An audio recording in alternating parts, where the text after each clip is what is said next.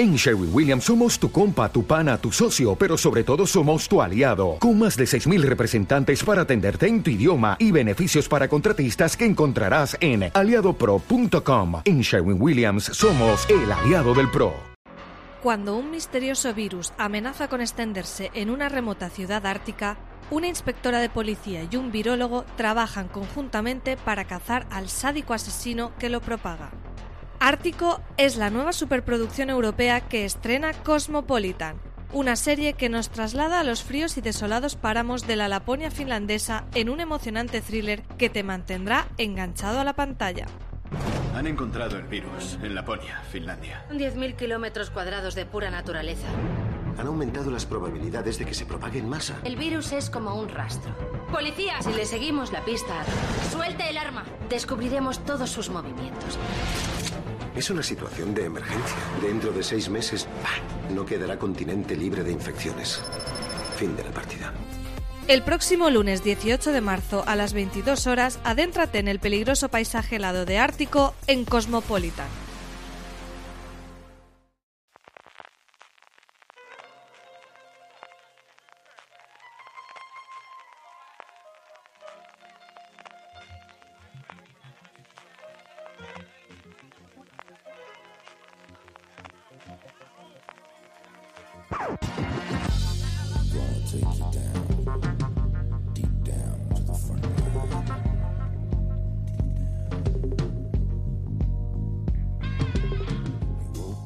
Bienvenidos a Gran Angular, el programa de fuera de series donde analizamos cada semana un tema en profundidad y hoy es un programa muy especial, un día muy especial, porque los protagonistas sois todos vosotros, todos aquellos los que estáis al otro lado del altavoz, del auricular, los oyentes de fuera de series, en concreto de Gran Angular. Para el programa de hoy nos estáis mandando vuestras preguntas para celebrar con todos vosotros el segundo aniversario de fuera de series, desde que, bueno, tuvimos la reinvención o el renacimiento o esta 2.0 de fuera de series con el lanzamiento de la web. Dos añitos hicimos el pasado 6 de marzo de 2019 y un montón de preguntas nos han llegado, don Francisco Arrabal. Pues tenemos un montón de preguntas. Yo lo primero que quería hacer era darle las gracias a todos los lectores y oyentes por estar ahí, por estos ya en podcast, camino de 13 años escuchando de series, en la web y ya el medio de comunicación que montamos alrededor de los podcasts y de la cadena de podcasts en foreseries.com también por estar ahí leyéndonos y sobre todo por el, por el recibimiento del, del, aniversario, que por redes sociales nos mandaron un montón de mensajes muy bonitos. CJ me, me abrumó la cantidad de comentarios y de reacciones positivas y de cosas bonitas que nos dijeron y la cantidad también de preguntas que nos han mandado por este gran angular del segundo aniversario. Muchas preguntas de billets. Aquí, CJ, la gente lo que interesa son el Stinners. No es lo único que le interesa. Pues, tú lo que también.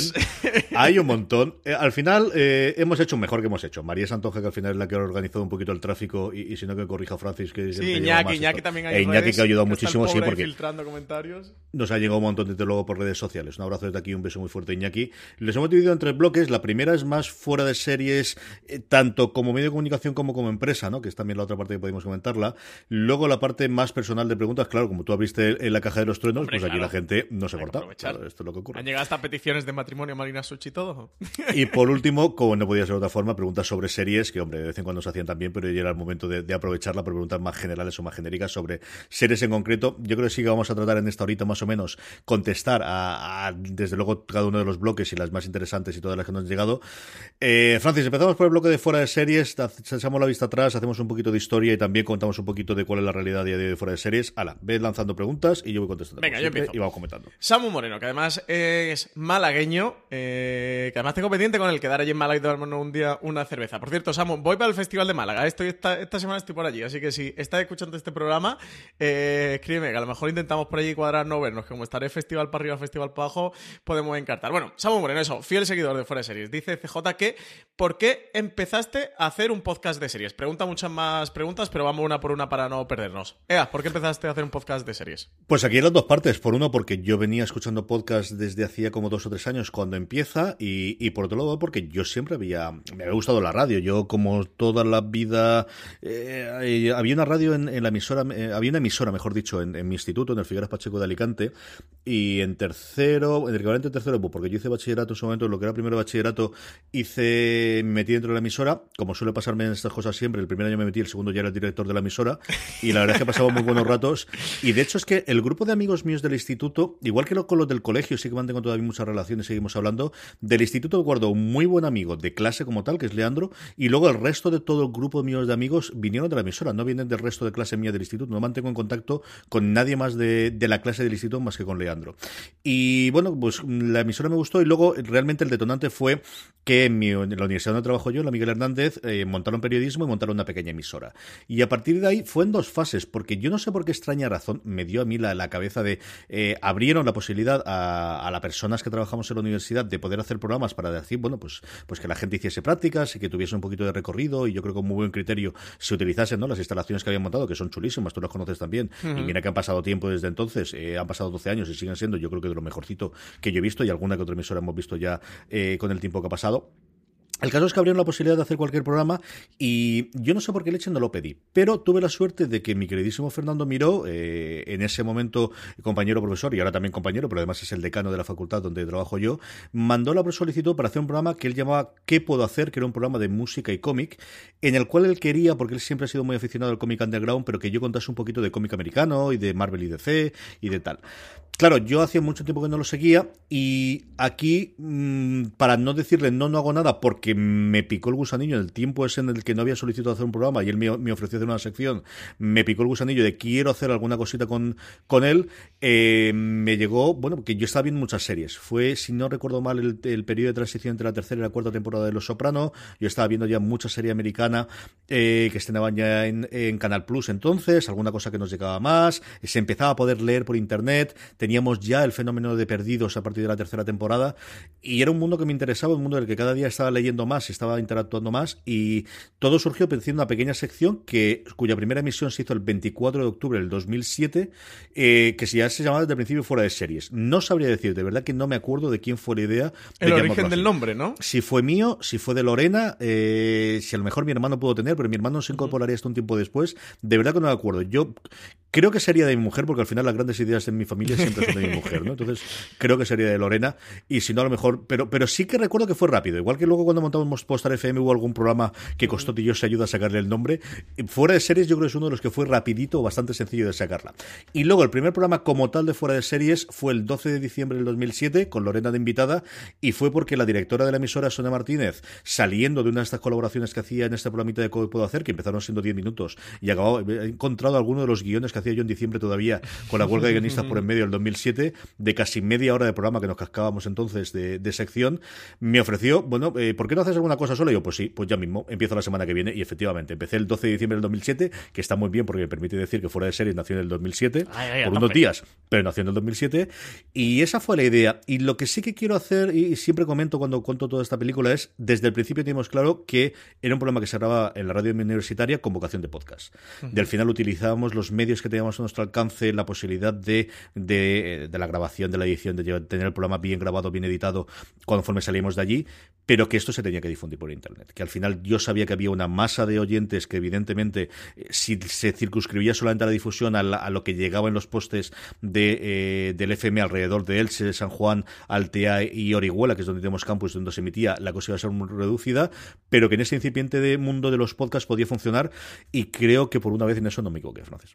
No, no te equivocaste. Y CJ, yo sé que tú eres muy humilde y no suele decirlo, pero a mí me gusta decirlo, que Fuera de Series es el primer podcast que hubo de series de televisión. Estuvo, salió OTV por aquella época también, más o menos, tiene, nos saca unos meses, un año, y es cierto que ellos ha cambiado mucho a lo largo del tiempo, cada vez se dedicaban más, hablaban mucho de cómic también en sus primeras temporadas, con el equipo antiguo eh, del que se conservó fundamentalmente Mirindo y por eso posteriormente Adri que, que llegaría, a los que le mando un abrazo y un beso muy fuerte desde aquí, pero sí que quede circunscrito a series de televisión o con el enfoque claro en series de televisión, sí que creo que en ese nos podemos poner la pequeña medallita de, de somos la primera primera sección y posteriormente programa que, que tuvimos claro desde el principio que queremos dedicarnos. Esto hay que decirlo, que es muy bonito ser el primer programa de series de España, muy, muy, bonito, CJ. Sí, si me apura, yo creo, yo creo en general en habla hispana, en, en, en, inglés desde luego había alguna cosa yankee, tampoco muchísima, no sabría, tampoco he investigado mucho, en esos tiempos había, bueno, pues eh, se hablaba de un poquito de todo, habría mucho podcast tecnológico, porque al final tenía todo el sentido del mundo, y los programas culturales que yo creo poquito a poco sí que fueron dominando hasta la llegada sobre todo de los cómicos y de la gente, bueno, que hacía cosas más serializadas en los últimos tiempos, quizás es lo que, lo que tuvo más peso, pero en esa época no había tantos programas culturales. Una de las razones por las que me llamaron de luego a mí hacer algo de series es que no había tantos, es que no, no podías escuchar porque en general no había. Y luego yo aquí también quería comentar, eh, para todos los que queráis escuchar esos primeros podcasts de Forest Series, que, que a veces no habéis preguntado y ahora al hilo de la pregunta de Samu Moreno, que sepáis que están disponibles en exclusiva en iVoox, os metéis en iVoox desde 1,49 euros al mes. Os podéis hacer fans de Fuera de Series y vais teniendo acceso al catálogo histórico de Fuera de Series. Estamos colgando todo el catálogo semana a semana, eh, cada viernes y cada sábado. Colgamos un programa. Desde el 3 de diciembre empezamos. la primera temporada de Fuera de Series ya está completa disponible. Ahora mismo estamos colgando los toda la tanda de reviews, que vamos por el número 25, por el de los dos últimos de hecho han sido el 24, el de American Crime Story eh, de People versus O.J. Simpson y la primera temporada de Billions. Bueno, los dos últimos no, los dos antepenúltimos, porque los de este fin de semana no sé cuáles se han colgado. Estos son los del fin de semana anterior. Así que nada, suscribiros porque seguiremos colgando cuando acabemos con los reviews, segunda temporada, tercera temporada, cuarta temporada todo el catálogo histórico de Fuera de Series, que estáis María eh, que re- que recopilándolos, que sepáis que los tenemos en iVoox, así que los podéis escuchar y eso, es 1,49 euros al mes. Sí, la segunda temporada en la que realmente la gente que nos oye desde hace tiempo fuera de series es la que recuerda, ¿no? Es el en el que ya estábamos don Carlos, Jorge y un servidor, que sí, que son mi padre, mi hermano y yo mismo, eh, con una duración de una horita, con las secciones clásicas que tuvimos. La primera fue, el- bueno, pues al final lo que ocurre siempre con los podcasts, ¿no? De un poquito de prueba y error hasta que cuadramos las cosas. Era un programa originalmente de media hora cada 15 días. Y lo que la gente que no se lleva oyendo tanto tiempo recuerda como el fuera de series clásico, lo que era fuera de series, es a partir sobre todo de la segunda temporada que empezaremos colgando. Nada, yo creo que la vuelta de Juego de Tronos ya estáis colgando. A, a mí una cosa que me encanta de la primera temporada es que todos los programas se llaman especial, FJ. Es que, es que originalmente, como teníamos quincenal y como teníamos eh, media horita solo, claro, fundamentalmente, yo creo que al final, eh, claro, que la memoria se te va. Yo creo que empezamos con la coña, empezamos haciendo los especiales y luego ya era la coña de siempre decir que eran especiales. Pero, pero sí que eran mucho más temáticos, eran mucho más parecidos a lo que a día de hoy puede ser un review o un gran angular, porque además combinamos prácticamente los dos tipos, ¿no? Eh, teníamos la huelga de guionistas, hablamos en alguno de una serie en concreto. Hay uno de The eh, Wire, ¿eh? Uno de sí, The. Wire de, de 2008. De la primera a la tercera temporada, si no 23 de recuerdo mal. abril de 2008, ¿eh? Eh, El séptimo programa de la primera temporada, especial de Wire, con, con CJ, eh, con Jorge y con, con Dos Carlos, que os recomiendo que lo escuchéis, ¿eh? Porque Ese es nos quedó muy chulo. programa. Y es uno de esos que durante mucho tiempo fue la coña recurrente de dónde están el resto de los especiales de las dos últimas temporadas. Que yo creo recordar, creo recordar que nunca llegamos a hacer. Mira, hay una oportunidad, ahora que tenemos aquí la posibilidad de verlo a través de HBO España, igual es un momento de recordarlos y de recuperarlos y, y de hacer un revisionado en alguno de estos veranos tranquilos, que ya no sé cuándo vamos a tenerlo en nuestra Pues vida. jamás, nunca. Y poder hacerlo. Eso Bueno, no va a llegar. Eso, eso no va a pasar, padre. eso no va a pasar. Bueno, más preguntas de Samu Moreno. Eh, dice que quién te inculcó esa pasión por las series, que si fue Don Carlos, que parece súper enrollado. Sí que es súper enrollado Don Carlos, ¿eh? Sí, tiene sus días como todos los Y padres. sobre todo si os lleva a comer ya, ni os cuento, porque encima disfrutéis de la compañía de Don Carlos y del buen ojo y buen paladar que tienen para los restaurantes. A ver, mi padre sí me inculcó, yo creo, el gusto por eh, la parte friki de la que había en su época. Fundamentalmente los cómics, la ciencia ficción, más que la fantasía. Yo creo también, en parte, por eso me gusta mucho más la ciencia ficción que la fantasía o que el terror, porque él tampoco le mataba. Y yo soy un, o era, mejor dicho, un lector voraz gracias a él eh, en esa parte, igual que en parte de la música. Las series suele, el analizar las series, sí, en mi casa se ven muchísimas series, pero como yo creo en todas las casas, ¿no? En su momento veíamos lo que veíamos, veíamos los dibujos de Canal No, lo que hacían aquí a media tarde, y veíamos alguna cosa de televisión española, y veíamos las series. Sí es cierto que mi padre tenía Canal Plus y el poder de descubrir especialmente las series de HBO de esa primera hornanza, de la época de Los Sopranos, de Deadwood, de A dos metros bajo tierra, de Roma, The Wire. ¿no? Claro, yo creo que todo eso sí me permitió el hecho de poder estar en casa de mis padres y poder, poder engancharme a ellas antes de, de indemnizarme yo, ¿no? Eso, eso es indudable, pero también mi madre, ¿no? Que al final es la que nos permitía hacer y, y poder verlo. Yo creo que eso sí que, que en mi casa es de alguna forma la parte. Y luego, eh, a partir de ahí, bueno, yo creo la, disponibilidad, ¿no? El, tener esa parte y el podcast ayudó, no, no lo voy a negar. Al final, el saber que ibas a hablar todas las semanas sobre series de televisión hace que, bueno, pues eh, mm, perdieses un poquito por lo mejor la lectura o los cómics u otro tipo de aficiones que podía tener más de adolescente y centrarme fundamentalmente en las series. Ujú. CJ, nos pregunta también, Samu, que en qué momento nos conocimos tú y yo para hacer podcast. Ahora, pues habla tú, que yo ya hablo un porrón y al final me quedo seco y tengo la garganta como la tengo. Dale caña, anda. Pues nos conocimos, a ver si a mí también no me falla la memoria, ¿eh? que es que en estos 3-4 años han pasado muchas cosas. Eh, nos conocimos, CJ, ¿hará cuatro años? ¿Es posible? así hará, sí. Yo creo que sí, más o menos. No hace tanto, ¿eh? Pues Es que hemos vivido ya tantas cosas juntos. Yo es como si te conociera de toda la vida. Esto hemos vivido ya tantos.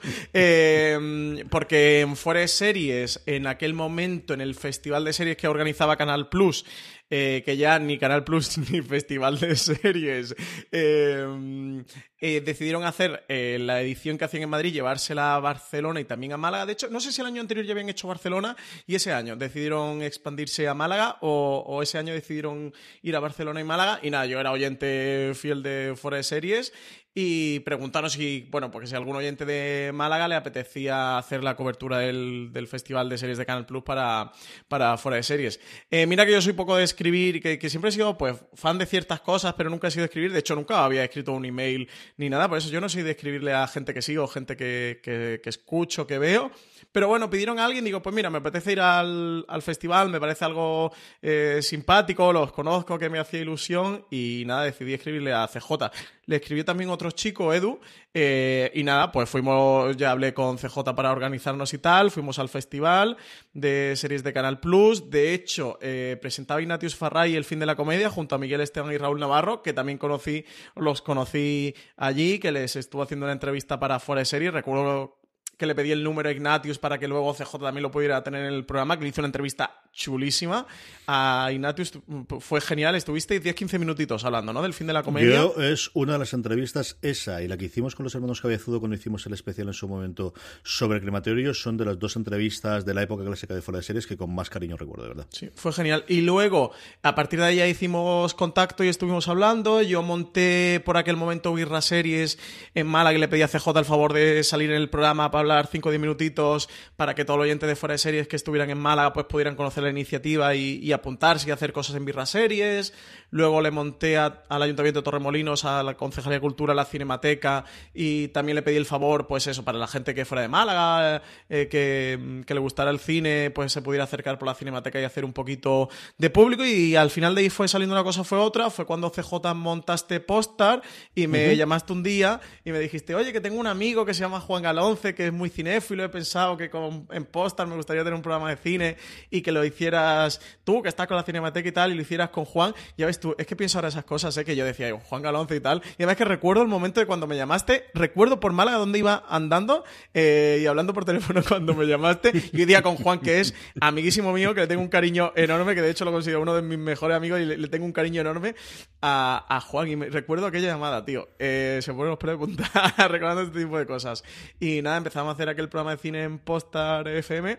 Juan, el pobre, tuvo que sufrirme un poquito y, y nada, a partir de ahí ya fue cuando fue evolucionando la idea de de Series y cuando nació, bueno, la idea de de Series, eso de Series existía ya y de hacía muchísimos años, pero que CJ y yo que somos así un poco culo inquietos, pues veíamos que esto el mundo de las series iba más, que no teníamos un medio de comunicación de referencia de las series, que sí que los grandes medios eh, generalistas, pues El País, El Confidencial, La Vanguardia, El Mundo, quien sea, eh, pues en sus secciones de cultura alguien de cultura hablaba de series, que las revistas cinematográficas como pues, Fotograma, Cinemanía y demás, eh, pues con la creciente moda de las series veían que era, que era algo que iba en alza y empezaban a dedicarle un poquito de espacio en su revista y en sus webs, pero no era lo suyo ni la prensa especializada y bueno, pues CJ y yo dijimos, oye, aquí hay un hueco, desde luego hay un hueco de mercado eh, y, es que esto es lo que más nos gusta, es que lo que nos gusta del mundo de las series, eh, ya teníamos una experiencia y una formación, bueno, y CJ lleva 10 años casi haciendo el programa en aquel momento, eh, teníamos una formación en series, teníamos muchos contactos en, en, cadenas, muchísimos contactos a nivel de prensa, pues Alberto Rey en aquel momento ya era amigo nuestro y lo era Marina Such, y lo era Álvaro Nieva y, y, conocíamos a mucha gente, María Santonja y a Valentina Morillo y dijimos, joder, pues es que tiene sentido, ¿no? Que nos metamos teniendo estos contactos, teniendo estas relaciones, teniendo esta formación y estos conocimientos, tiene sentido que, que nos lancemos y, montemos un medio de comunicación. Y nada, pues ahí estuvimos bicheando ideas y, así nació un poquito de Series CJ y así fue como nos conocimos y lanzamos el proyecto. Yo estaba mirando ahora mismo y el festival. En Sherwin Williams somos tu compa, tu pana, tu socio, pero sobre todo somos tu aliado. Con más de 6.000 representantes para atenderte en tu idioma y beneficios para contratistas que encontrarás en aliadopro.com. En Sherwin Williams somos el aliado del PRO. De Málaga, a partir del cual tú hablamos, se celebró en Málaga el 1 de, de noviembre del 2014, así que tuvo que ser una o dos semanas antes cuando nos escribiste y cuando hablamos nosotros. Pues son cuatro eh, añitos y medio, ¿no? Sí, sí. 1 de noviembre de 2014, estaba viendo aquí, fue cuando se hizo un solo día, porque fue en octubre en Madrid, eh, Barcelona también en finales de octubre y en Málaga fue la semana siguiente, que fue solamente un día, toda la presentación, eh, incluida esa que contaba del fin de la comedia eh, Francis Now. Eh, Oye, pues este año CJ tenemos que hacer una comida de aniversario y no los dos a un, hotel, a un spa o algo así romántico, ¿no? O sea, digo yo que el quinto aniversario, con, con los respetos a Lorena y a María, no tenemos que los dos a un spa o algo, esa Barchena, ¿no? Que dicen que en Murcia hay un spa muy molón. Eso dicen, en Murcia yo creo que bastante. De hecho, Lorena se va ahora también a uno. China hay uno muy popular, me van a hablar muy bien. Eso, eso es el famoso. sí, yo es el famoso de allí. Que nos den un masaje y que nos pongan bien de comer. Yo tengo luego, hay otras dos cosas desde luego para montar fuera de series tal como está concebido ahora, que es por un lado el éxito que en su momento tuvimos con la revista, cuando todavía estaba Jorge y Don Carlos en lanzar la revista digital, que yo creo que a mí sí que al menos me abrió la de, oye, hay demanda de este tipo de contenido y hay demanda de contenido escrito decente o bien o largo, más allá de la noticia rápida eh, sobre series de televisión. Yo creo que fue una experiencia muy positiva y que posiblemente podría dar algo más. Lo que pasa es que mi hermano se fue a Bruselas a mm. trabajar y entonces la cosa ahí se, no es que se frenase, pero sí que es cierto que, que cambiarla. Y luego la experiencia de Podstar, que al final es quizá el grande unificado del éxito que posteriormente hemos tenido a nivel empresarial con fuera de series, porque fue una idea de montar una cadena de, de podcast a rebufo de lo que se estaba haciendo en Estados Unidos, que quizás tenía sentido, pero es cierto que, que al final, bueno, pues la, la, matriz de la que salía todo era fuera de series, al final tienes el tiempo que tienes para poder montar todo alrededor y era requería muchísimo tiempo y mucho esfuerzo el poder empujar con toda la, la, cadena, que yo creo que sigue teniendo sentido al final una cadena de podcast eh, sobre cultura general y deporte y muy copiada, bueno, muy copiada, para que voy a decir otra cosa, muy inspirado, copiada si queréis, de lo que puede hacer The Ringer en Estados Unidos, con todas las diferencias y todas las modificaciones, pero de la que yo me siento muy orgulloso y la que aprendí muchísimo. De FJ? No, para estar sí que está. Al final es complicado meterlo dentro de fuera de series, pero yo creo que, que el formato de cadena de podcast que viviese publicidad, quizás llegamos dos o tres años antes de que las marcas conociesen el tema de patrocinios y de formatos en, en, podcast. Yo creo que esa parte era complicada hacerla en su momento. La parte de coger dinero a partir de los, de los oyentes, que yo creo que fue un experimento también interesante, eh, podía ser, pero desde luego no para poder eh, tener los emolumentos o lo que yo creo que la gente tiene que tener. Pero sí nos sirvió para empezar a probar a trabajar juntos mucha de la gente que ahora estamos en fuera de series.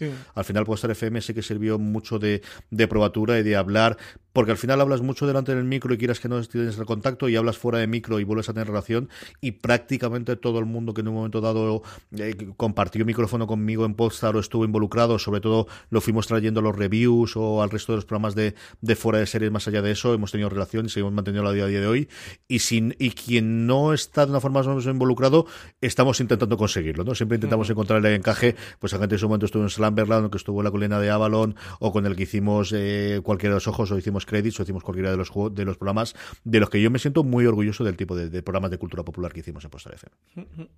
Pues eh, nos hace alguna pregunta mala, contesto rápido y pasamos, porque todavía estamos en la primera CJ, aunque... ¿Sabías que iba a pasar esto? esto, no, yo no sabía que iba a pasar. Yo no me lo esperaba nada. Dice, eh, pregunta de qué estudió Francia Raval y, por qué quería unirse a Fuera de Series, que si tiene Francia Raval más trabajos, o me, encanta, estoy como Aida Nízar, hablando de Francia Raval en tercera persona, CJ. eh, más trabajos, en exclusiva, a Fuera de Solo Series. me mejoraría si diría, ¿qué tiene Francisco Arrabal? ¿Qué tiene Don Francisco?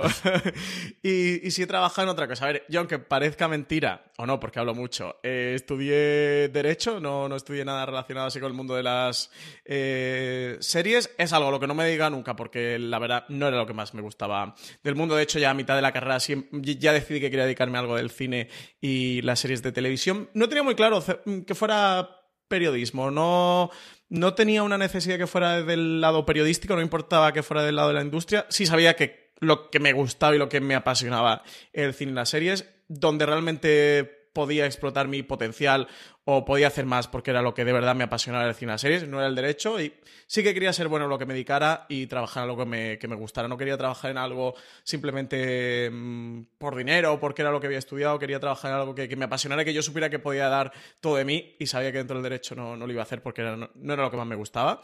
Así que nada, me puse a hacer muchas iniciativas, estaba en una asociación eh, audiovisual que se llama Colectivo Croma, que ahí estuve eh, trabajando mucho y hacíamos muchos proyectos muy guays, pero era una asociación de, gente joven, monté Birra Series en Málaga, eh, luego me salió a llevar la cinemateca, bueno, le monté a Torremolinos la Cinemateca, hacía, monté un festival de cortos en Belén, Málaga, para Festival de Málaga hice una expo, hice unas cuantas cosas, bueno, me di, estaba estuve de autónomo eh, y, hacía muchísimas cosas, ya sabéis que soy un poco culo inquieto, y estuve haciendo proyectos de corte cultural, pero intentando siempre que estuviera ligado al cine y las series de televisión. Estuve en, un, en Espacio Cienfuegos, que era una especie de asociación, espacio, movimiento cultural que se montó en Málaga de artistas en, en general. Y bueno, en todo eso estuve hasta que, que eh, CJ y yo nos juntamos y decidimos montarnos fuera de series y desde entonces me dediqué en exclusiva a eso. Sí que me pilló en paralelo que yo ya tenía, mm, tenía comprometido el curso. ¿Te acuerdas del curso este que hicimos en la Universidad de Málaga de Juego de Tronos?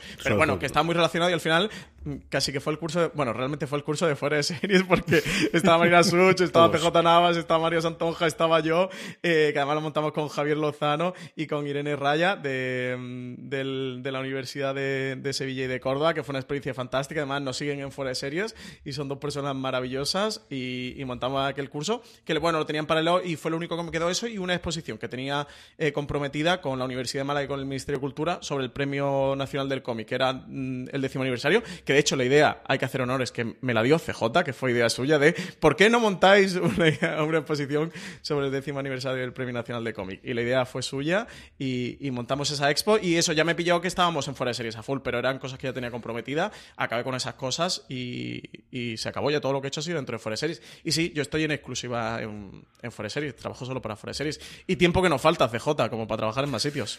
Además de verdad, además de verdad. María Vicente nos escribía, nos pregunta pocas cosas, pero como nos mandan enhorabuenas estas cosas, lo voy a leer también. Nos preguntaba sobre cómo nos conocisteis y empezamos a trabajar juntos, que le acabo de contestar ahora. Y eh, quien nos decía que le encantaba La Ventana Indiscreta, que era uno de los programas, el de cine que contaba previamente eh, Francis y Juan Galonce. Un magnífico trabajo y que esperaba seguir escuchándonos mucho más. Enhorabuena, María. Pues muchas gracias a ti, María, por escucharnos. Y sí, esperemos que sean muchísimos años más de escucharnos, de leernos y de vernos, que es la siguiente gran papeleta que tenemos aquí. Más preguntita, Francis. Pues Nacho, arroba Nacho Cunchillos en, en Twitter. Nacho, Nacho viene por los billets. CJ, a él le interesan los billets. Nos dice que cómo funciona fuera de series. Eh, ¿A, qué nivel? claro. ¿Cómo, funciona, ¿Cómo funciona por serie? Funcionan muchas cosas. ¿Qué, ¿Qué, productos nos pagan? Si solo la publicidad o hay programas patrocinados tipo review, raciones para ver. Que cómo repartimos el dinero con los colaboradores. Si se puede vivir de las series. Que ya sabe que CJ Navas y María Santonja no lo hacen porque tienen otros trabajos. Pero Francia Raval, Marina Such, Alberto Rey, Álvaro Nieva, punto suspensivo, puntos suspensivos, perdón, que sí, que sí lo han o lo hemos conseguido. Así que, ¿qué quieres responder de todo esto? Nos pregunta Nacho. No, vamos a ver, aquí hay un tema que es filosofal, es decir, fuera de series eh, es un medio de comunicación, es una empresa, y es las dos cosas. Y además, y, luego también un grupo de amigos y una cosa muy familiar, que es tremendamente complicado de conseguir el equilibrio en todas estas cosas, pero yo creo que sí que más o menos por ahora lo solemos mantener. Y la charla mm, motivadora que yo acabé de agarrando en la última reunión que tuvimos ahora en enero para planificar el siguiente semestre, quería decir que esa parte no la perdiésemos, ¿no? Porque al final, cuando uno ha vivido y ha estado en muchos sitios, ve que al final esas relaciones personales son las que hacen que al final los cimientos funcionen o, mueran más allá, que también evidentemente es importante que es la parte del dinero. Eh, ¿Cómo funciona fuera de series? Bueno, pues fuera de series funciona eh, con una serie de parámetros mm, claros que además Francis y yo hemos repasado hace no demasiado tiempo, porque Francis ha venido a la universidad a contarse a los chiquillos de cosas que hacemos en fuera de series y cosas que no hacemos. Y a partir de esos parámetros iniciales es como nosotros entendimos que yo creo que eso nos ha modificado prácticamente desde hace dos años y medio, tres años cuando empezamos a hablar de esto, Francis, de esto vamos a hacerlo, esto no vamos a hacerlo, y mira que ha habido momentos chungos, ¿por qué vamos a negarlo también? o más complicados, pero pero yo creo que eso sí que lo teníamos muy claro de qué tipo de cosas íbamos a hacer y qué cosas no íbamos a hacer, ¿no? Eh, sobre la publicidad, bueno, pues cualquiera que lo digáis lo veréis, ¿no? Que, al final, evidentemente, como nos nutrimos fundamentalmente y pagamos las nóminas de la gente, porque sí, hay gente que, recibe su nómina o que eh, factura eh, semanalmente, se dedica a trabajar en otros sitios, afuera de series mensualmente, reciben por ahí. El tema de los patrocinios, nosotros siempre indicamos cuando es la colaboración con alguna de las cadenas, y ahí siempre tenemos claramente, y tú lo explicas mucho mejor que yo, la división entre información y opinión. Nosotros jamás hemos cobrado y jamás cobraremos por emitir una opinión, porque si no, se nos cae el siringuito al día siguiente, y eso lo tenemos clarísimos. ya no Francis y yo, sino absolutamente todo, ¿no? Pero evidentemente sí por la, por la difusión y por la información, que es por lo que al final, bueno, pues las cadenas eh, pueden interesar o les interesa eh, colaborar con nosotros o estar dentro de nosotros, ¿no? Eh, más que repartir el dinero a los colaboradores, no repartimos dinero. ¿ya? Es que aquí la gente trabaja. Entonces la gente o tiene un sueldo o emite una factura, que es realmente cómo funciona, ¿no? Y, y no sé mucho más cómo, cómo darle al, otro. ¿Se pueden vivir de las series?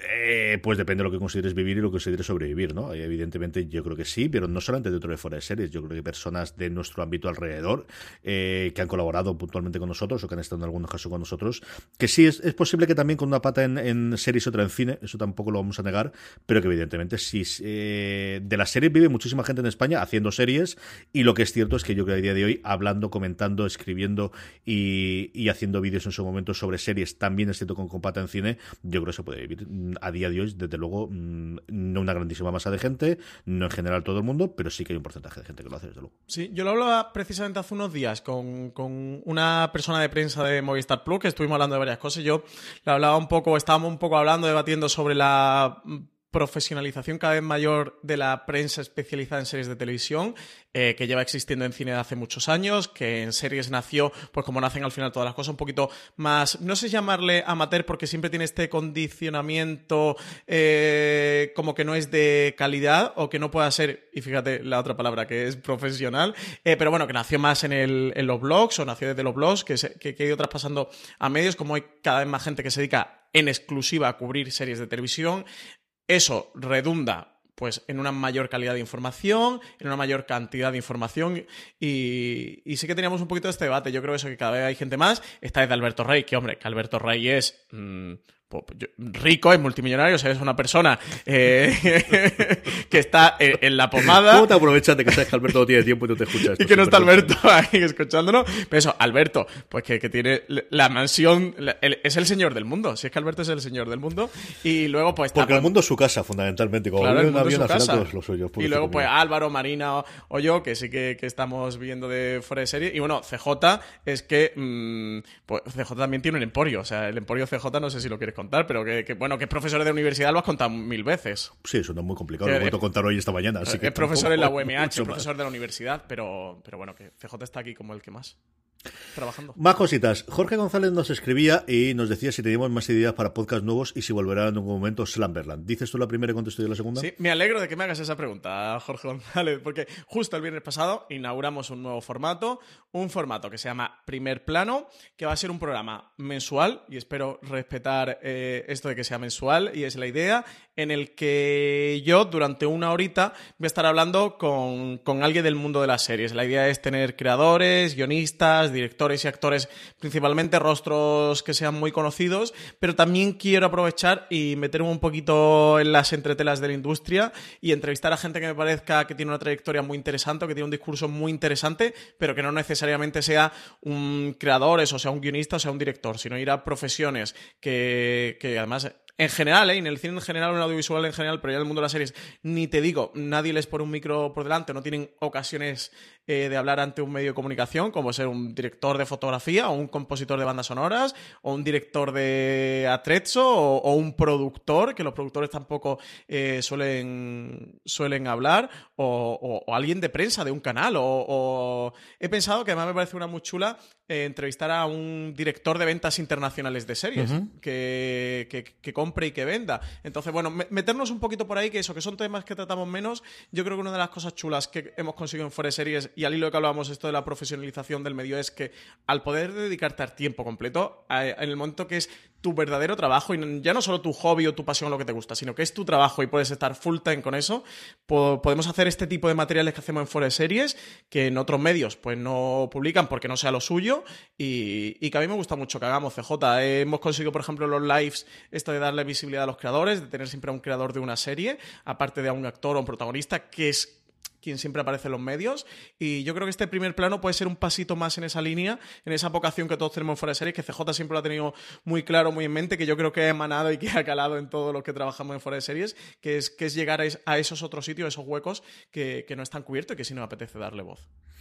Al final, formatos para podcast solemos tener un montón de ideas. Es cierto que, lo que tenemos es, por la forma en la que decidimos cuando reorganizamos los podcasts de fuera de series que venían de Poster FM en su momento y apostamos por fuera de series, de tener un canal único o un feed único, si queréis ponerlos técnicos por la parte de, los podcasts, evidentemente tampoco podemos meter 14 programas ahí semanalmente, ¿no? Porque por el funcionamiento a día de hoy, yo no sé dentro de unos años, conforme con el 5G y se estandarice más allá de la suscripción, quizás el podcast vaya más a un modelo como tiene a día de YouTube, pero por la tradición que tenemos tenido de suscripción, de que la gente, sobre todo en mi generación, sigue descargando los programas, el que tú cuelgues dos o tres programas diarios es perjudicial habitualmente para las descargas y, ya no es porque la gente no quiere oírlo, sino es que, bueno, pues, pues eh, tiene ese efecto. Entonces, al final, volver a enganchar uno dentro del, del encaje es complicado. Ahí yo creo que nos abrirá mucho, tenemos muchas ideas de programas, especialmente para YouTube, que es la parte que queremos arrancar, y siempre alguna cosa de especial, que posiblemente lo que haremos es, eh, como comentaba Francis, ¿no? El tema de entrevistas es una cosa al que llevamos muchísimo tiempo dándole vueltas que queremos retomar, que en su momento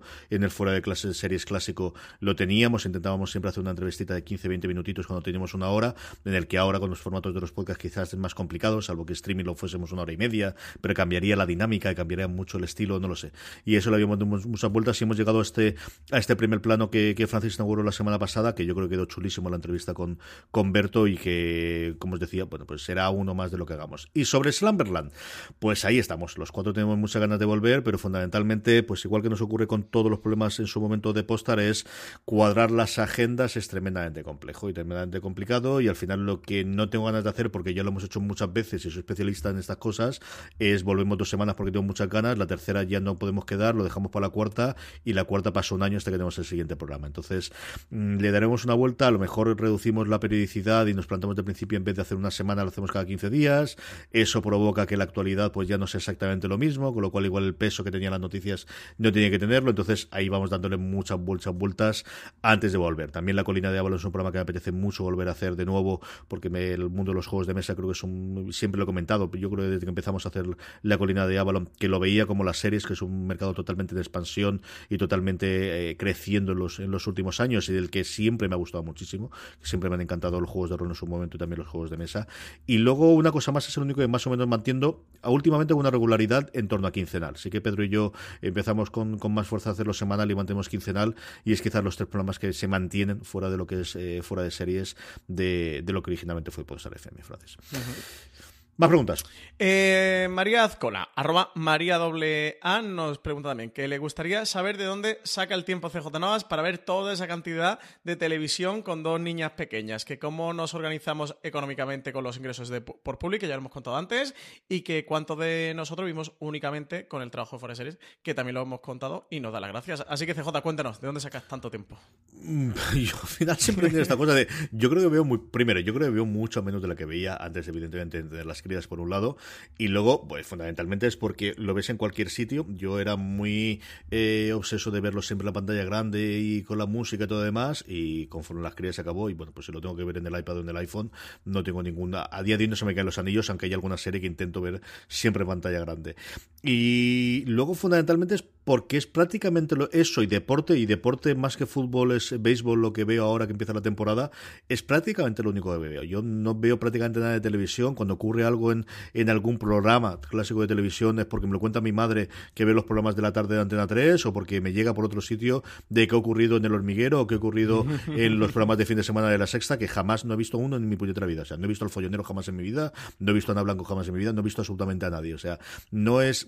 Eh, en su momento veía alguna cosa más, al final tienes que elegir y yo cuando estoy viendo algo en, en, en el iPad, estoy viendo algo de televisión, suele ser una serie. En el 95% de los casos, muy raramente es una película, es más probable que sea un documental, pero y como mucho como os digo el béisbol que eso sí lo tengo pero normalmente el béisbol lo tengo algo de fondo mientras estoy trabajando estoy haciendo otra cosa entonces no sé si es si saco el tiempo o no lo saco el tiempo pero el poquito tiempo que pueda sacar estoy siempre viendo una serie eso sí que es cierto sí sí sí no a mí me pasa igual ¿eh? yo mi, mi cuota de pantalla se ha reducido a 80% series eh, 10% cine y 10% programas de entretenimiento o comedia. Y, pero, y cuando digo programas de entretenimiento, que lo reduzco literalmente a la resistencia, lo comundo, algún especial que ponen en Movistar de cosas de comedia o, o algo así, y stand-ups y demás que veo en Netflix o, o en HBO, yo también full time series, ¿eh? Es que, qué remedio. Eh, Quick03 nos dice CJ como la parte empresarial de Fuera Serie, que ya lo hemos contado un poquito, y eso, contar más, eh, he explicarlo durante dos horas, así que vamos a avanzar. Eh, si mm, cubrimos gastos con la publicidad y los patrocinios de los podcasts, y que cuánto cobra Alberto Rey, que yo me voy a remitir a las palabras del propio Alberto Rey, que es yo soy carísimo, así que ya lo sabéis cuánto cobra Alberto Rey, pues carísimo. Sí, señor. David Moreno nos dice, nos pregunta nuevamente sobre la parte económica y luego nos dice que cómo empezó nuestra pasión por las series y cuál es la serie que más nos ha marcado, Francis. Eh, pues yo mi pasión por las series, diría esto, es que lo, hablaba con Berto, ¿no? Como que todos hemos visto series, las típicas de estas series de, del Coche Fantástico, el equipo A, que, todo esto lo hemos visto, el Príncipe de, de y todas las tenemos ahí en el imaginario colectivo. Él decía, y yo diría lo mismo, que, que empezó su serie filia con, con Perdidos. Y yo mi serie también la empecé con Perdidos. ¿eh? Yo te, marcaría también eh, Perdidos. ¿Y cuál es la serie que más nos ha marcado? Pues mira, te diría que Perdidos ya que empezó mi serie filia y se ha convertido en mi profesión. La otra de mi así adolescencia, juventud, etapa, me metí en la universidad que, veía apasionadamente era cómo conocía a vuestra madre. Que siempre tengo este debate con María, porque María Santonja es de la generación Friends. Yo soy de la generación cómo conocía a vuestra madre y siempre estamos peleando a ver cuál es la mejor. Pass Recreation es la mejor, evidentemente. Eso es verdad, todo eso no te lo voy a negar.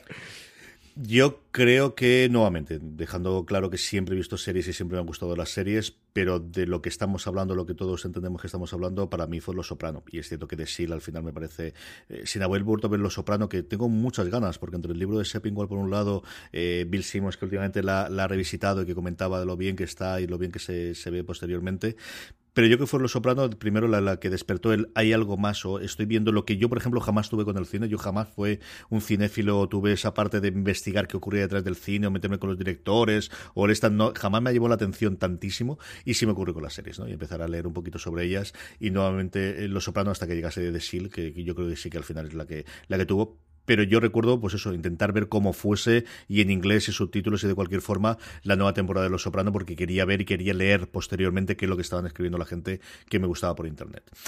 La última pregunta de este bloque, eh, Francis, y vamos ya con la parte personal y de series, nos la hace Inma Gómez. Dice que cómo se trabaja con nosotros, que no es broma y que le encantaría trabajar en nuestra reacción si hubiera esa posibilidad. Pues CJ, ¿cómo se trabaja con Fuera Series? Pues escribiendo bien o hablando bien. Esto es la cosa relativamente sencilla. Nosotros, la gente que nos envía o que, podemos hablar, más allá de cuando ha habido un hueco claro que tenemos que cubrir, eh, en algunas circunstancias, es que eh, leamos algo que nos gusta. Y ahí la forma más sencilla yo creo que es enviarlo a info.foreseries.com. O al final, nosotros si vamos a coger a alguien es porque nos gusta lo que hace y porque nos ha demostrado que, que conoce el funcionamiento que tenemos y el estilo que tenemos y que nos lee, ¿no? Y esa es la, de, esa forma hemos llegado a, a mucha gente o hemos tenido, así que escribidnos, contadnos cosas pero como os digo, más allá que el currículum, mandando lo que habéis hecho hasta ahora, info Pues sí, pues sí. Es verdad que ahora tenemos una redacción muy cubierta, Inma, no te quiero desanimar, pero siempre estamos abiertos a buenos textos, ¿eh? buenos artículos y buenas críticas. Así que lo que dice CJ, mandanos cositas y le echamos un vistazo. A ver qué tal. Y ahí alguna eh, recomendación, es decir, eh, más allá de la redacción, pero colaboradores siempre estamos buscando y siempre hay un huecos de tipo de series que no llegamos a cubrir a día de hoy, que podéis verlo fuera de series y que estaríamos interesados, segurísimo, en una colaboración puntual semanal o mensual para hacer algún tipo de series al que no lleguemos a día de hoy o que no tengamos a nadie especializado en hacer este tipo de cosas, Francis. Sí, sí, sí, totalmente. Pues CJ, si te parece bien, pasamos al bloque personal, el bloque este más eh, salsa rosa, más corazón, corazón de fuera de series. ¿Le damos paso? Sí, hombre, sí. Nos me pregunta a mí que cuántas pulgadas tiene mi televisión, que no lo sé. Es 150, 150, la he medido. 150 pulgadas tiene la televisión de CJ en su salón a, lo que es la pared, porque podemos decir que tu pared es 5 metros por 2,5 y medio de alto, CJ, o 8 metros por 2,5 y medio de alto. La pues, pared de grande. Pues encajada. La tele está encajada a, largo y ancho. Un día, el próximo día que vaya a tu casa, le voy a hacer una foto y la vamos a compartir por las redes de Fuera de Series. Y es que medirla y ya está. No, yo creo que, fuera de coñas, yo creo que es de 65. es que no, es que yo no la compré. Más, más, más. ¿Más? ¿Tú crees? Es que no lo compré yo, de verdad. Fue, es, triste porque es tengo, porque al final fue, era de, de, una persona, de un familiar que falleció y, la heredamos. Y, estas cosas, además el pobrecito eh, que me estará escuchando desde arriba, eh, la, pudo disfrutarla solamente un mesecito en la, pobre televisión. Yo es que con la pared, de verdad que la veo pequeña. Yo estoy pensando en comprar otra, además que, ahora que, que por la parte de iTunes y tal. Pero, 10 metros de pared, pero muchísimas, muchísimas. 150 no, pero 135 sí que tiene. ¿Quieres, contestar lo de Javier Bell, que es la siguiente pregunta o qué? A ver, Javier, me dice que cuando se casan Garrabal y María, el tío sinvergüenza. Hombre, que María tiene que editar los podcasts. Javier, no te lo puedo contar por aquí, que si no se entera, se entera ya por aquí. Eh, dice que CJ, ¿quién fue el artífice de Fuera de Series? Pues no lo sé a lo que se refiere con el artífice. Si se refiere a quién fue la idea inicial de empezar a hacer el programa y el este, pues sí, este que os habla, supongo. De quién le dio la vuelta o quién me ¿Quién me empujó para hacer la sección? Nuevamente, como todo lo bueno en mi vida, mi santa esposa. O sea, la que me dijo en su momento de tira para adelante y de hacer la sección de series. Y cuando Sonia Martínez en su momento me propuso hacer un programa como tal y yo le estaba dando vueltas a si lo hacía de series o lo hacía sobre Apple, me tiró para adelante para hacerlo de series, fue Lorena. Total y absolutamente. Y sobre el nombre, lo que os decía, yo creo que se me ocurrió a mí, pero es muy probable. Desde luego que se lo consulté a Lorena, segurísimo. Eso no hay la más mínima duda de que lo fuese, pero también es posible que fuese ella. Y luego, eh, Javier pregunta que si Marina está soltera y si tiene alguna posibilidad. Cosa a la que Marina le contestó con un meme de la Esteban por el grupo de Telegram y ya le dejó la contestación perfectamente clara. Pero me parece una de las mejores preguntas que no han llegado en este especial. Eh, Nuria Moreno, arroba Nuria barra baja Moreno, dice que dónde está cada uno cuando grabamos el podcast, que quiere detalles jugosos, si estamos en casa, en qué habitación, si estamos grabando en pijama, con niños o novia en la habitación de al lado, o quizás algún marido. Pues Vamos a ver. a ver. Ahí tenemos Primero, intentamos siempre que podemos grabar una, en un estudio de grabación en una emisora, y yo sé que en eso soy el raro en el mundo del podcast, al menos de la gente que lleva tanto tiempo como yo, pero a mí como llegar a una mesa puesta en la que hay un señor una señora detrás de la pecera y controlando que aquello se va a ir bien, es una cosa que me da totalmente la vida. O sea, a mí me encanta que la gente tenga su trabajo y son profesionales a su coso. Cuando esa posibilidad no existe, porque primero tenemos muchísimos programas y segundo, cuando hacemos con gente de fuera, pues es más complicado por horarios, yo a día de hoy en la casa en la que estoy ahora hay una pequeña guardilla barra despacho que yo ocupo, que es lo peor del mundo para grabar podcasts, porque no hay forma de cerrar la puerta. Punto muy importante. Si vais a grabar podcast, que se pueda cerrar la puerta. Pues no se puede hacer. En la otra casa en la que estaba antes sí era una tercera habitación que había en el piso donde estaba la habitación de mis hijas y nuestra habitación de matrimonio, y ahí se podía cerrar la puerta, y esa no tenía tantos follones. En esa no se puede cerrar, y esa es la que tenemos, ¿no? Y la habitación, pues lo que digo es esa parte de guardilla donde, eh, donde tiene, que no está mal de todo, es muy bien para trabajar, excepto que al final no hay forma porque es una escalera que sube y aquello tú lo has visto, Francis, es imposible taparlo y cerrarlo. No, no, no. Aquello no. aquello lo tienes que blindar como en un búnker. Eh, yo grabo aquí en, en, mi casa, tengo una habitación que es muy grande, tengo montado un despacho para trabajar y grabo aquí. Me cierro a calicanto porque tengo nada más y nada menos que cuatro gatos en la casa, que son cuatro terroristas del ISIS, los canallas, y, y nada, intento siempre cuando voy a grabar pues decirles, María, vete con el portil al salón. Y, se queda allí con los gatitos eh, para grabar. Así normalmente que además María suele estar en casa, pues María está en el salón, que es justo la habitación contigua a donde tengo el despacho. Pero, pero bueno, aquí eso, si los gatos no arman un jaleo, excepto cuando pega al timbre un, un, repartidor de Amazon, se puede grabar bien y se puede grabar tranquilo. Si grabamos en pijama, hombre, CJ, yo creo que esto es el, el primer mandamiento de un podcaster, ¿no? Yo ahora mismo estoy con mi pijama de Batman. No sé tú. Yo odio hacer cualquier cosa en pijama. Es una cosa que no puedo con ella. Yo, si estoy en pijama, me siento totalmente... Es decir, cualquier cosa, yo necesito ducharme, ponerme ropa, pero aunque estar en casa. Me ocurre con Lorena que, que ella llegara a casa y ponerse cómoda, lo como ella dice, y ponerse el chándal o el pijama, yo se me pongo el pijama para acostarme que no siempre lo cumplo, que hay algún domingo en el cual eh, hemos grabado muy rápido, muy pronto por arriba, que ya he llevado el pijama y el batín, pero no me gusta absolutamente nada. Y me gusta, pero además calzado y con ropa y... No, no puedo, no puedo. Llevo fatal. A mí el pijama me gusta para acostarme y ya está. yo, yo sí que grabo bastante pijama. Eso. De hecho, ahora mismo, lo tengo que confesar, estoy en pijama. Em, y sobre los horarios, pues es de lo más... Bueno, no, los horarios no hacer, porque luego nos preguntaba qué cacharros de tecnología utilizamos, a qué hora lo grabamos y si alguien llega tarde. Francis, ¿quieres hablar de tecnología? Ah, mira, que, me iba a preguntar si quería hablar sobre alguien que llegue tarde. No, no pienso, no pienso entrar, no pienso abrir ese melón. que no. El cacharro, uh, es que en cacharro no podemos tirar aquí un ratazo hablando. Eh, yo ahora mismo, pues grabando, muy sencillo. Tengo un micro de estos dinámicos con puerto USB que está enchufado al hub del Mac eh, con un micro. El que tengo, normalmente grabo con el ATR, que es mejor, pero ahora mismo tengo un Zoman que es muy barato y que funciona fantásticamente con su esponjita. Y yo sí que grabo con, con, brazo. En vez de con trípode, me gusta grabar con el brazo porque se ajusta y se regula bien. Y unos cascos, estos que tengo son los de Zoman. ¿Qué marca es esta, CJ? No sabría decirte. Espérate que lo miro. Si será un Tebón, será uno de estos. Yo Superlux. Yo tengo los Superlux. Sí, esa es la marca que, están blanca y son baratos. Sí, así que yo ahora mismo estoy grabando con esto. Pero bueno, tenemos una mesa pequeñita, una interfaz de Behringer, tenemos más micros, tenemos pies de siete clases, esponjitas. Pues no sé, si tiene alguna duda por algo podcastero, pues CJ que nos pregunte que María le, eche una mano y le conteste. Sin problema. Yo ahora mismo estoy grabando con un micro que me regaló mi hermano eh, estas navidades, fue mi regalo de hecho de Navidad que me hizo él, que es un Amazon Basics, que es una copia del, del Blue Yeti, que es un, un micro bastante utilizado por podcasters habitualmente, que tiene distintos modelos. Eh, puedes, eh, yo lo estoy utilizando solamente para grabar mi voz, pero se puede hacer entrevistas y grabar los dos lados. Lo puedes poner en el centro de una mesa que grabe todas las conversaciones. Y la verdad es que es un micro bastante, bastante apañado. Y luego de auriculares tengo varios, sobre todo Bluetooth, que utilizo al final. Y luego sí que hace unos tres o cuatro meses me compré los AKG, no recuerdo nunca el número, que son los que utilizan tanto en la radio UMH como en la radio de San Vicente donde vamos. Y al final eh, es cierto que para monitorizarte y oírte a ti mismo son los mejores que conozco y me gustan muchísimo. ¿Te lo has comprado? Sí, me los compré hace como... Muy chulos, a ver si los tengo allí en casa.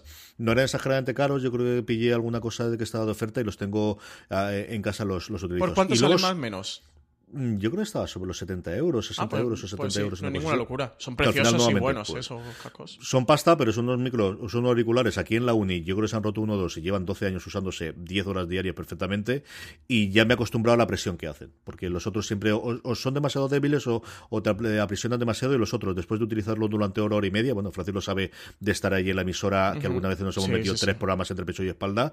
Y hombre, no te digo que no los notes, pero no te aprisionan no las orejas ni te, ni te, ni te fastidian. Y luego sobre la hora de grabación depende del programa. Yo tengo programas que he grabado desde las 9 de la mañana a... Con Dani Simón. Programas, a programas que he grabado a las 11 de la noche con Dani Simón, incluso a las 12 de la noche. En su momento, yo recuerdo la colina de Avalon terminar alguno de los programas con Paco sobre las 12 y media, porque además luego teníamos tertulia con la gente que se quedaba casi hasta la 1 de la mañana. Y luego, a día de hoy, cuando estamos grabando, los programas que grabamos en la emisora en San Vicente, ahora tenemos un bloque de tres horitas que nos dejan de 5 a 8 los, los jueves, que es donde intentamos grabar la gran mayoría de los programas que sacamos en la emisora. Pues sí. Eh, CJ, Agustín López, con mucha mala leche, nos pregunta que cuándo volvemos al Bernabéu, que dice que para ganar un dinerillo con una apuesta. Dice que sobre series no tiene ninguna pregunta. Nunca, porque Francis está es persona non grata. Ya en el Bernabéu, Miguel, el, después de la última derrota, le habló con mía. Floren y Madre ya lo mía. puso aquello cerrado y ya está. Aunque yo creo que ahora, como van a admitir a todo el mundo de aquí hasta el final de, Sí, de temporada te que vaya, yo creo que incluso tú puedes entrar. Sí, creo que, que lo, pe- lo peor que le va a pasar al Madrid lo que queda de temporada no es que volvamos a ir Miguel Pastor, eh, tú y yo. Es verdad que, hemos hecho alineación mortal, ¿eh? Fuimos hace un... ¿Fue un año cuando fuimos al Celta o fue hace un par que lo eliminaron de la Copa del Rey? Fue en enero cuando hicimos toda la tournée, pues hace dos años, Pues ahí perdió el Madrid. que casi se nos quedas allí. 1-0, 2-1 con el Celta y nos eliminaron de la Copa del Rey. 1-2. Aquello fue 1-2. 1-2. Y un frío terrible, de verdad. Mira, estado en Sierra Nevada, ¿eh? Eh, Me he pasado toda mi infancia y adolescencia yendo a celebrar fin de año con mi familia a Trevélez, que es el pueblo que está a la espalda de Sierra Nevada. Es el pueblo más que está a más altura de España. No os tengo que decir que nevaba todas las navidades, bueno, todos los fines de año, y que hacía un frío del copón. De hecho, un año nos tuvimos que quedar en un pueblo de antes, en Oliveira, teníamos la cena y todo reservado en Trevélez, y lo perdimos todo porque cayó una nevada que ni con cadena se podía subir. O directamente la Guardia Civil cerró el tráfico. Así que imaginaros la temperatura que hacía. Pues no he pasado más frío en mi vida que ese día, sobre todo la salida del Bernabéu, ¿eh? allí en, en el Paseo de la Castellana. Madre de Dios. Qué horror. Y volvimos con el Madrid eh, para la Copa de Europa esta temporada que perdió el Madrid 0-3 con el CSKA de Moscú, que había sido la mayor goleada que, o la mayor derrota que había sufrido el Madrid en Champions en casa Hasta que CJ, no. hasta que llegó el Ajax. O Hasta sea, que ya no. eh, hemos tenido el, el récord Guinness poquito tiempo, ¿eh? O sea que a lo mejor tampoco no somos tan gafe y sí que Vinicius, Bale y compañía eh, están haciendo más, más por nosotros que más por el Real Madrid que nosotros. Madre mía, qué racha, tío. Yo este año me he borrado del Madrid, ya sí te lo digo. Ya, ya, ya te veo, ya te veo. Ya te Este año veo. me he borrado. Bueno, pasamos al Vamos con series, que tengo varias, varias preguntas finales para terminar con series y con esto terminamos el programa. Eh, Francisco José, arroba FJTR70, dice que a quién resucitaríamos, A Chanquete, BJR, C Jodor. Yo lo que me extraña de todo esto es que todavía nadie haya hecho o haya probado hacer una, res- una resurrección, un reboot, un revival o una continuación del Verano Azul. Es lo que más me extraña. De esas tres, yo creo que Joder es el único que podría tener cierto sentido eh, a día de hoy. mm, pero no sabría decirte, la verdad es que no sabría decirte de los tres. Yo me quedaría con Jodor. A mí me gustaría un, un spin-off de, de Juego de Tronos contando la historia de, de Jodor y viendo esa invernalia alrededor antes de, de todo lo que ocurre en Juego de Tronos. Yo me quedaría con Juego de Tronos, fíjate. A lo mejor un poco sacrilegio no decir chanquete, pero es que chanquete ya, lo bueno ya, se- ya está contado. Hace muchos años. sí. Y, y lo bueno está contado ya. Eh, Michael Vargas nos preguntaba que cuándo verá Marina Cobra Kai y hemos eh, preguntado a Marina, evidentemente, cuándo verá Cobra Kai. ¿Qué nos ha dicho Marina? Pues ha dicho Nunca me quitaste las ganas de verla siendo tan pesados con ella. Dice, lo siento, PJ. que es Esa relación, amor, odio y fustigamiento eh, extraña que tiene de alguna de la gente del grupo de Telegram mi Marina es realmente deliciosa. Sí, sí, son, como la salsa agridulce de la serie Filia. el grupo de Telegram de fuera de series. Eh, Carlos Martín dice que confesar alguna serie de la que nos avergoncemos habernos enganchado. Pues yo no sabría decirte ninguna que me avergüence haberme enganchado.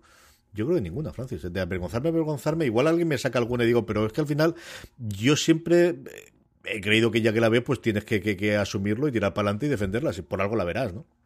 Sí, yo lo estaba pensando tampoco. A ver, hay una que no es que me avergüence de haberme enganchado, ni mucho menos, pero no es que me avergüence de haberlo contado, pero sí me arrepiento por la barrila que me da después, que es con mi grupo de amigos de Torre del Mar en Málaga y con, mi hermano y tal, que tengo un grupete de amigos, eh, cuando Arrow le, le, hablaba un montón de Arrow en la primera temporada de lo que me gustaba y tal, total, que los enganché a todos, que se pusieran a ver la serie y luego tuvieron una segunda y ya una tercera, que, que sí que la serie pegó un bajón y tal, y me daban unas turras con el tema de Arrow, que a día de hoy, de hecho, estuvo hace Mm, un mes que estuve en Málaga, que estuve con ellos y me salieron otra vez con el tema de Arru, que, que, están por la séptima temporada. Digo, oye, super, superad ya el tema de Arru que fue hace siete años.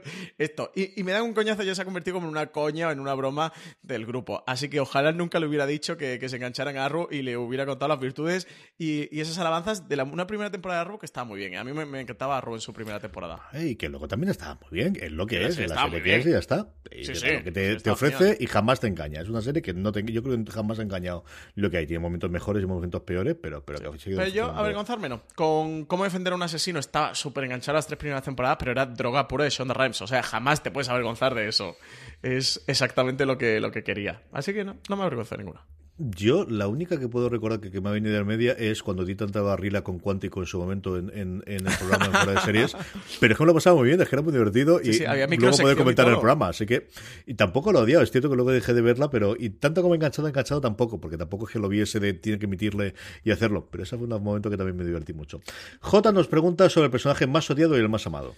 Eh, ostras, eh, mira que esta le da vueltas, pero tampoco lo tengo claro. Ah, bueno, mira, el más amado lo tengo claro que sería eh, Jason Bateman en Ozark o, Rey Donovan eh, o Leafs River en Rey Donovan. como guiño también el grupo de, de Telegram que los enrabieta diciéndole esto y y no, hombre, no es que, no es que lo odie de tanto, pero ya se ha convertido casi en parodia en coña. Y que estén nominados cada año en los Emmy los Globo de Oro, sí que me ofende personalmente, pero ya lo he comentado varias veces en streaming.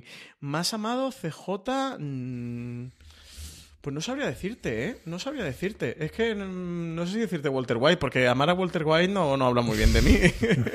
pero hombre, tengo mucho cariño a Walter White o a Tony Soprano, la verdad. No, no te voy a engañar.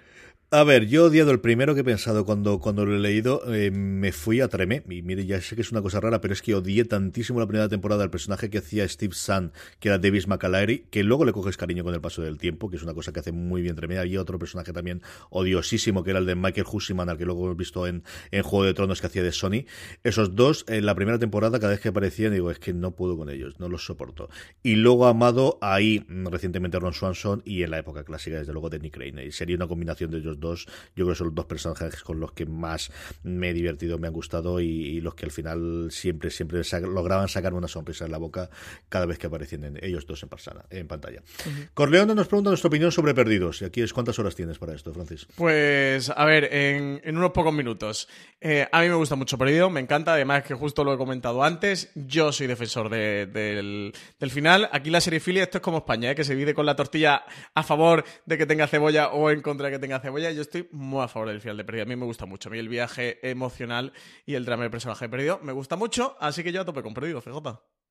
Pues yo igual, yo disfruté muchísimo el viaje, creo que es una serie que a diferencia de otras clásicas en su momento, sí que creo que el momento de emisión, la forma y, el, y todo el, contexto que tenía la gente opinando alrededor ayudaba muchísimo y eso yo creo que se perdería ahora con un revisionado, pero que sigue teniendo momentos eh, maravillosos en la primera temporada y en algunas posteriores y sigue teniendo la constante que es uno de los mejores episodios de televisión que jamás se han hecho. Pues sí, pues sí, pues sí, a tope.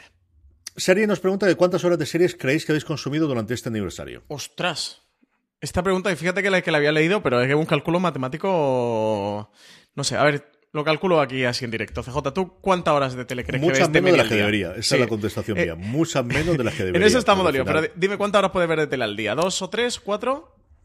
al final, grosso modo, y contando que los fines de semana intento recuperarme, Sí, vayamos media. hora y media, dos, sí. Yo creo que dos seguro. No, sí. más. Tú eh, de media ves más de dos horas de tele al día. Mm, Va, te voy a poner tres. Mira, Bueno, 3 venga, por tío. 7 por eh, 30 eh, por, bueno, también podía haber hecho por 365, ¿sabes? Que he hecho como semana, eh, unas 7000. Yo creo que es más rápido. Sí, yo creo que era más rápido, pero a mí me gusta, me gusta el camino largo, que queda mucho más dinámico en el podcast. CJ, Si son tres multiplicado. horas por 365 días, pues. 7560. No, hombre, unas mil. No te vuelvas loco. Que nombre, que no he calculado yo mal. A ver, son tres horas al día por siete días a la semana. Bueno, pues multiplica por 365 y acabas antes. Era más el paso sencillo, sí. Eh, sí, unas 1100 salen. Yo creo que Sí, en más. torno ¿eh? a las mil horitas. Mil horitas no está mal. Sí, unas mil horas. Pues sí, yo creo que más o menos estaría por ahí. Yo creo que al final de media, tres. Hay semanas que de repente veo muchísimo, pero también hay semanas que. Esta semana pasada me ha pasado que. Mm, He visto cuatro cosas sueltas, algún episodio de Juego de Tronos que me estoy revisionando, eh, algún Parks y cuatro cosas más porque he tenido mucho lío. Pero sí, yo creo que sí. Pues, yo más o menos como tú, CJ. Pero sí, muchísimas menos. ¿eh? A mí ojalá tuviéramos dos mil horas y no mil de visionado. Eh, María Gómez, arroba HeyPermer, dice que qué podemos hacer para que no nos cancelen día a día. La serie está de Netflix con Rita Moreno.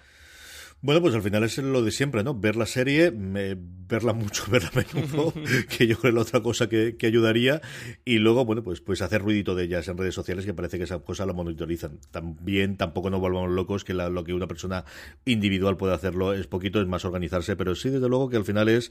Es decir, Netflix no cancela las cosas porque las que la cancelar. Hay dos partes de justificación. Una es que hay algún problema dentro de la, del convenio con los actores o con la productora que la realiza o lo que sea, y esa se nos va a escapar siempre la posibilidad. Y otra es cuánto se ven y cuánto run run hacen, ¿no? Y al final, pues esas dos cosas, hacer run run o verla mucho es lo que puede ayudar Sí. esa pequeña parte eh, para cualquiera de estas Sí. series. Ahí yo creo que la clave es que los cuatro primeros episodios los pongáis muchísimas veces, porque por lo visto no tomaban como Eso es lo que decía esta buena mujer. Yo creo que el algoritmo desde de entonces ha cambiado.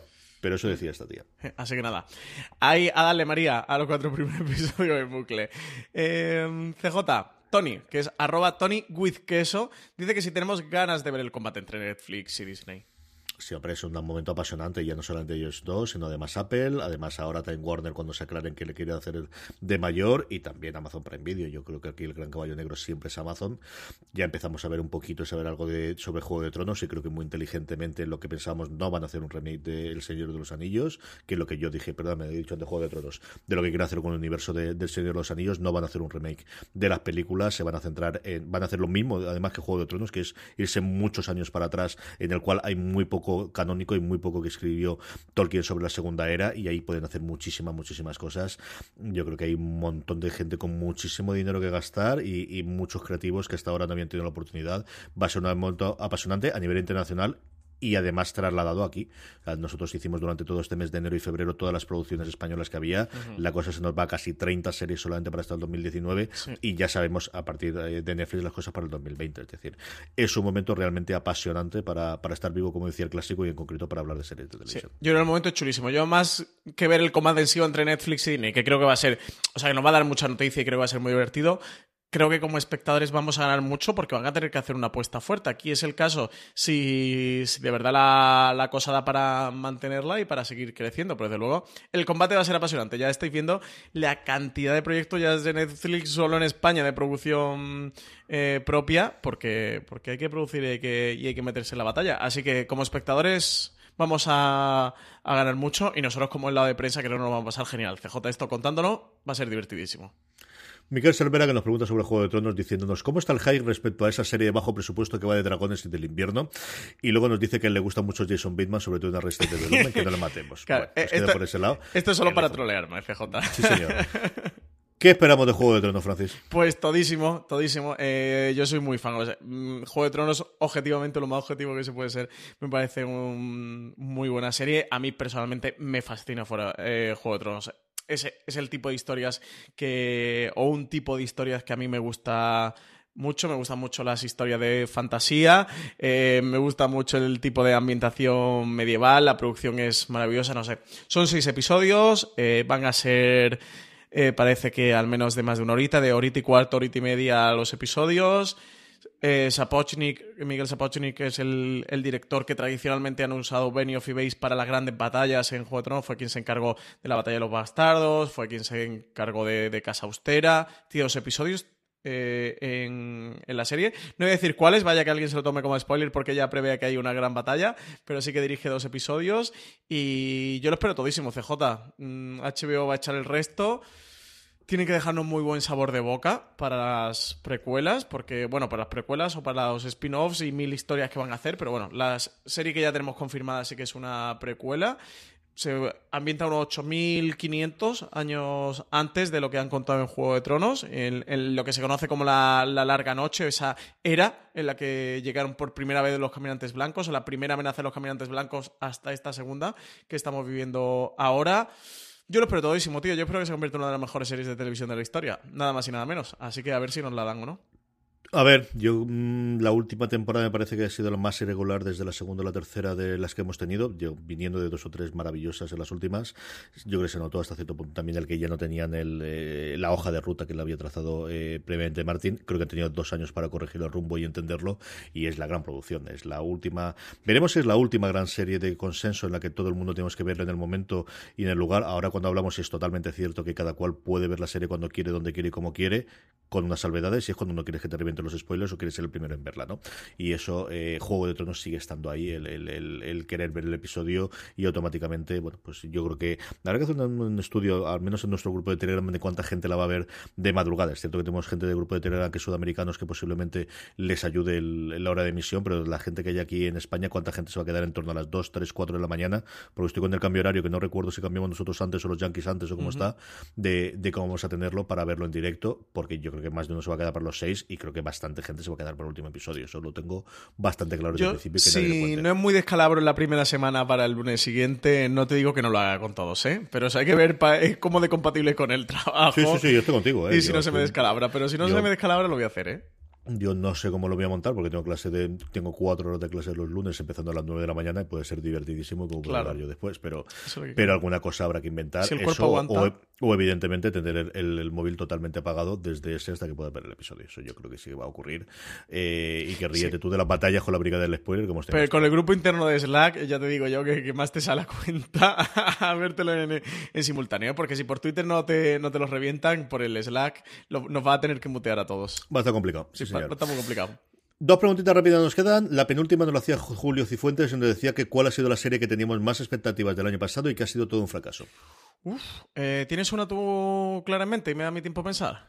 No, yo he pensado sobre todo de crítica del run run de lo que esperaba en su momento Netflix, que es el Carbon, pero a mí, para mí, Alberto siempre dice que, no le gustó nada como hay, yo creo que llovieron bastante palos, pero yo no es una serie que, que, considerase personalmente, pero sí que quizás era una de las grandes apuestas que tenía Netflix de crear una especie de franquicia, una serie recurrente y que ya tenía desde el principio claro que iba a ser varias temporadas y que se deshinchó y que desapareció totalmente entre los listados de lo mejor de la temporada y de lo mejor visto y de absolutamente todo. Yo creo que esa pudo ser eh, alguna de de, las que tengo que me es la primera que me ha venido a la mente cuando, cuando leí la pregunta. Sí, yo estaba pensando en Maniac, la serie de Fukunaga. yo creo que fue quizás. Yo, de hecho, no he visto ni el primer episodio, tío. Eh, eran tan malas críticas y todo el mundo que lo vio, y en la reacción de Fuera Series, todo el mundo que la vio, habló tan mal que, que, como siempre hay mil series pendientes para ver, pues al final se me quedó atrasada y es que tampoco sin ganas de recuperarla. No sé, quizás Alter Carbon yo creo que se la pegó un poquito, pero la gente la vio, lo que pasa es que no quedó muy contenta. Maniac es que ha habido mucha gente que directamente ni la ha visto, ¿eh? Sí, con el elenco que tenía, con el, bombo que, hacía, además se quedó totalmente oscurecida. ¿Qué, ¿Qué, estrenaron, te acuerdas tú, un par de semanas después que la que se la comió totalmente? La eh, Hill House, la maldición de Hill House. Eso es, eso es. Y desapareció totalmente de la conversación. Sí, sí, con Emma Stone, con Jonah Hill, con Cary Fukunaga dirigiendo. Así que no, sé si quizás el, gran proyecto, esta serie que estaba en todas las listas de los más esperados del 2018 y hmm. que luego la gente o no vio o si la vio eh, habló mal, pero tan mal que al segundo o tercer episodio ya directamente continuó y dejó de verla, quizá fuera Miniac, ¿eh? Sí, es probable, sí. sí. Yo estaba dando vueltas ahora y yo creo que en esa tienes razón. La última pregunta, Francis. Charles Pedronson, que además también es seguidor habitual de Forest Series, que nos suele preguntar en, en, los Power Rankings semana a semana para los programas de streaming. Dice que en nuestra respetable opinión, ¿cuántas temporadas son las ideales para una serie? Que él personalmente cree que tres y que, que es lo que le da tiempo a desarrollar los personajes, pero no se alarga demasiado en el tiempo. Yo creo que siempre depende cuál es la premisa y cuál es el tipo de serie que vas a hacer. Yo creo que al final eh, una serie de corte procedimental en la que tengas siempre una razón para tener más personajes puede durar perfectamente más de tres temporadas sin problema y hay ideas que te aguantan seis episodios como los ingleses nos han mostrado siempre. Yo creo que más allá de eso es un problema de cuándo, cuánta historia tienes para poder contar, cuánto recorrido pueden tener los personajes y, qué es lo que ocurre. Yo he visto series que con dos temporadas la segunda sobra totalmente y, series que después de diez temporadas siguen teniendo cosas que contar y cosas que aportar. Yo creo que no hay un estándar en el día de hoy. Yo creo que sí que lo podría ver cuando teníamos series más cortadas por un patrón en su momento. Es cierto que yo creo que en las comedias hay un momento en el cual notas cierto agotamiento sin incorporar nuevos personajes, y a lo mejor son cinco temporadas o seis temporadas las que te puede dar sí el núcleo duro, pero por ejemplo Big Bang con la incorporación sobre todo de los personajes femeninos, yo creo que tuvo un renacer y tuvo un nuevo movimiento con los siguientes años. Yo creo que depende de la historia, depende de los personajes y depende de cómo puedes corregir el rumbo. Yo siempre saco también en la gente el, el caso de The Seal. The Seal posiblemente habría muerto en su cuarta temporada, pero en la incorporación de nuevos personajes, especialmente en la cuarta Glenn Close y, posteriormente Forrest Whitaker, le influyó una, una vida total que permitió que tuviese las siete temporadas finales y que, acabase tan en alto como acabó de ser en su momento. Sí, yo estoy contigo lo que creo que depende mucho de título a título, dependiendo de, la historia que sea, de la historia que quieres contar, dependiendo de, si es comedia que puedes tener más flexibilidad o más eh, motivos para poder reinventarte, sobre todo si es eh, una sitcom. Creo que depende mucho. Yo en mi, en mi mente siempre ha funcionado como mucho un drama cinco temporadas, una comedia ocho, eh, como el punto quizás máximo ya de, no continúes a partir de ahí, pero es que puedes encontrar cualquier cosa. No sé, creo que para esto no hay una regla, ¿eh? que depende de la historia que quieras contar, del creador, de la sala guionistas, cómo se vea, de la capacidad que tengan para reinventarse, de los formatos. Ahora estamos viendo cómo la miniserie o la serie de antología eh, se han puesto de moda o tienen un, un resurgir y creo que es un formato fantástico. No sé, CJ. Es que hay, hay, tanta cantidad ahora de, de, producción y hay tantos tipos y, y tantos modelos diferentes y todos funcionan en su estilo que, que, creo que no, o sea, no diría que hay una regla para esto, hay una regla de funcionamiento, creo que, que depende del caso, ¿no? Por ejemplo, eso, haciendo alusión a lo de Berto, que, que comentaba también antes, él, por ejemplo, hablaba de cómo mira lo que has hecho, siempre se había planteado como que tenía tres temporadas, como que era una historia en tres actos de seis episodios cada uno, en el que el, el río que quería navegar pues era de tres temporadas y que si la serie funcionaba muy bien y de Movistar pues le apretaban y tal, pues no sé, y ellos veían que había algo que contar, pues a lo mejor se planteaban una cuarta, pero que para él, mira lo que has hecho desde el principio, tenía tres temporadas y que él decía como espectador había sufrido el, que muchas series se terminen arrastrando. Y me ponía, por cierto, el caso de, Love, de la serie Utah que me dice, ¿la has visto? ¿La conoces? Digo, hombre, me vas a hablar a mí de Love. y estuvimos un ratito hablando de Love. Digo, has dado con la persona que estaba buscando en el mundo. Y de cómo eso, pues sobre todo con la tercera ya se, estaba arrastrando y que él no quería arrastrar sus series, ¿no? Yo creo que esto depende mucho de los creadores, depende mucho de los cheques, ¿no? De las piscinas que cada uno se quiera, se quiera construir, pues depende de muchas cosas. Yo creo que no hay una regla. Y que a día de hoy sí que puedes tener el pacto con el creador de decir, o del creador, mejor dicho, con la cadena que le emite de esto da este, este funcionamiento, porque hasta ahora cuando tienes un éxito, si el creador no le gustaba, pues se largaba y encontrabas a otra persona que fuese de showrunner que hiciese los guiones. Es decir, mientras fue solamente televisiones en abierto, las cosas duraban siete temporadas cuando se podía largar, que eran los contratos iniciales, y que seguía teniendo éxito, año a año se seguía renovando mientras cosas funcionase y el creador se podía haber ido hace ocho años, seguía cobrando sus royalties y arreglado, eso no había problema. A día de hoy yo creo que esa, aquí también es mucho la oleada de los showrunners, el conocimiento por parte de los de la audiencia de si la persona que crea la serie o que, o que la ha llevado adelante o que ha tenido la idea original o sobre la que se basa sigue o no dentro del proyecto. Veremos a lo que ocurre ahora, por ejemplo, con American Gods. Este tipo de cosas yo creo que sí que se valoran más o sí se tienen más en cuenta y es lo que de alguna forma. Y ahí, por ejemplo, hablando antes de Perdidos, sí que Carton Cuse y Damon Lindelof yo creo que fueron los primeros que, que, dieron fuerza de no, es que no podemos contar más, es que esto tiene, el, eh, somos capaces de llegar hasta aquí y de negociar muy firmemente de nos largamos los dos y ahí os quedáis con, con el, humo negro y os quedáis con todo lo demás a ver qué leche hacéis.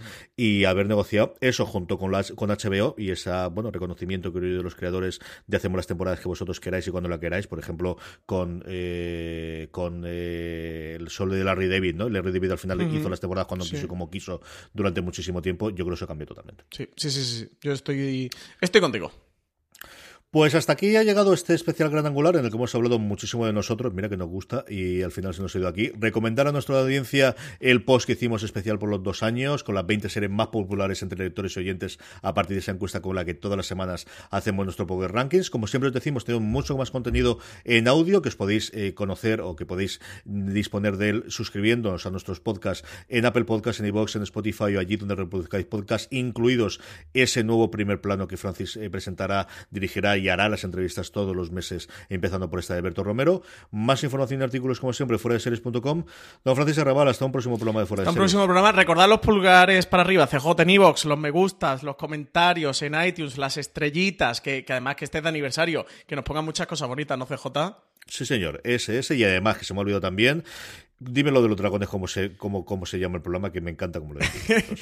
¿Dónde están mis dragones? Pero ¿Quieres que te haga la canción por ser sí, sí, el, aniversario? Claro, si te digo mis que dragones?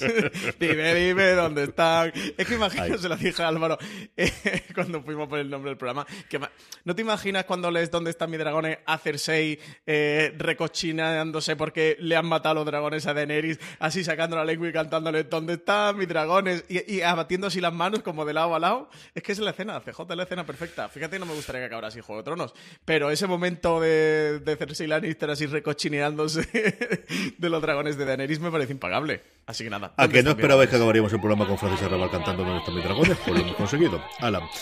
Que lo paséis muy bien, que gracias por escucharnos, por leernos, por vernos, que seguiremos muchos más años gracias a todos vosotros y como siempre digo, recordad, tened muchísimo cuidado fuera.